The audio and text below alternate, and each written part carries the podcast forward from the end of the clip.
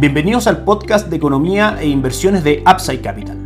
Revisaremos el rendimiento del mercado en Chile y el mundo y las principales noticias económicas y financieras que marcan la jornada. Muy buenos días, ¿cómo están ustedes? Martes 2 de agosto de 2022, soy Ramiro Galeano, fundador de Upside Capital, les doy la bienvenida a otra edición más de mercados en Upside Capital. El día de hoy no tenemos grandes noticias en el mercado local, sí la idea es repasar un poco lo que comentamos el día de ayer, en primera instancia el IMASEC del 3.7% del mes de junio, estuvo en línea con lo esperado por el mercado, pero mantiene la tendencia bajista en cuanto a proyecciones de crecimiento para nuestra economía. Probablemente las estimaciones están en que el primer semestre tuvimos un Producto Interno Bruto aproximadamente del 6.4% y que las perspectivas de crecimiento para este año están en un rango, a lo menos para nosotros, entre el 1 y 2%. Para el próximo año, 2023, debemos estar sí en un escenario de crecimiento negativo. Esas son las proyecciones de acuerdo a crecimiento económico. En cuanto a las otras variables macroeconómicas, por ejemplo, como inflación y tasa política monetaria, conocimos ayer la encuesta de operadores financieros, donde finalmente el mercado ve que el IPC podría haber llegado al 7. 85% en los próximos 12 meses, es lo que mostraba la encuesta de operadores financieros en su lectura anterior. En la lectura comunicada ayer al mercado, marca que la inflación podría llegar al 9% en 12 meses y en 12 meses después, es decir, en 24 meses, el 4.75%, lo que mantiene todavía desviadas las perspectivas inflacionarias a 24 meses plazo, que es la meta del Banco Central, situarla entre el 2 y el 4%, por ahora se mantienen en el 4.75%. Por ende, también esto genera un escenario donde la tasa de política monetaria debiese seguir subiendo. Recordemos que la tasa actualmente está en un 9.75%, esta encuesta dice que en su reunión de septiembre podría llegar al 10.25% y si bien el consenso de mercado estaba en que la tasa de política monetaria iba a quedar entre el 10 y el 10.25, actualmente marca que este año debiese terminar en el 10.75%. Y el camino que debiese transitar la tasa política monetaria es que en septiembre del próximo año baje al 8.5% y en septiembre del año 2024 esté en el 5.5%.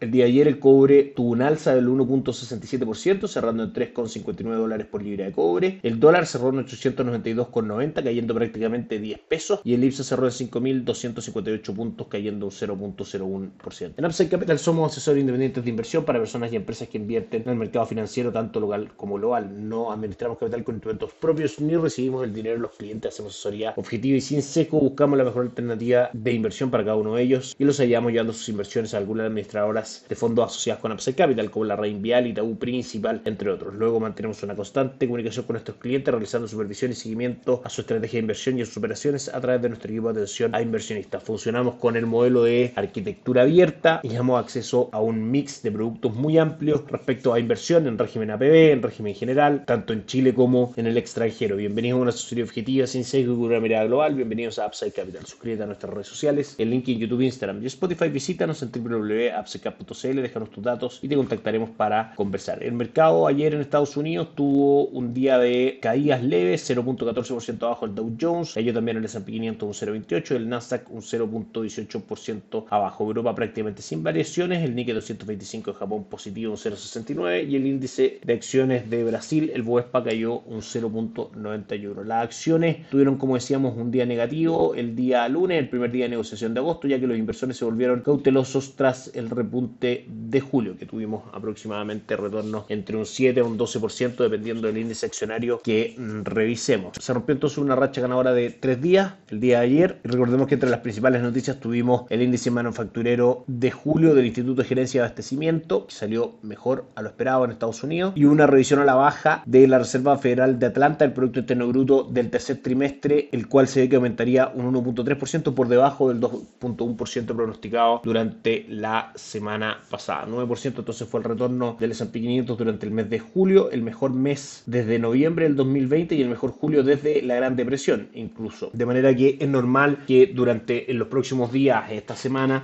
tengamos algunas jornadas de corrección en los índices accionarios de Estados Unidos después de un excelente mes de julio que se alinea con nuestra estrategia de inversión. Renta variable de mercados desarrollados y renta fija del mercado local. El día de hoy la principal noticia es que Nancy Pelosi, la presidente de la Cámara de Representantes de Estados Unidos, inicia una visita a Taiwán, que es un terreno que China reclama para sí, de manera que esto podría aumentar la tensión geopolítica y hacer descender a los mercados. Nancy Pelosi es la personera de mayor rango por parte de Estados Unidos que visita Taiwán en los últimos 25 años y esto claramente podría entorpecer un poco las relaciones entre Estados Unidos y China, haciendo caer los mercados de renta variable el día de hoy en el mundo. Vamos a pasar a revisar el rendimiento de los mercados. El IPSA cae hoy día un 0.25%, destaca la TAM cayendo fuerte un 5.14%, CAP sube un 1.67% y la acción más transada es Sokivich B subiendo un 0.46%. Vapor en segundo lugar en cuanto a más transada 0.44 abajo y el Banco de Chile un 1.05 también abajo. El cobre tiene una jornada de caída un 0.61%, 3.52 dólares por libra de cobre es el precio que cotiza en este minuto. El petróleo WTI sube un 0.7% a 94 dólares por barril. El dólar index, dólar en el mundo, comparado con una canasta de sus principales de monedas de sus principales socios comerciales, sube a esta hora un 0.38% y en todo ese contexto el dólar peso hoy día en nuestras pantallas tiene un pequeño upside cotizando nuevamente por arriba de 900 pesos. 901 pesos con 80 centavos cotiza esta hora en nuestras pantallas, habiendo tocado mínimos luego de la fuerte corrección que ha presentado desde niveles de 1060 en un contexto donde el mercado, donde el Banco Central decidió intervenir el mercado cambiario, tocó mínimos de 881 prácticamente y en este minuto, como decíamos, cotiza en 902,50.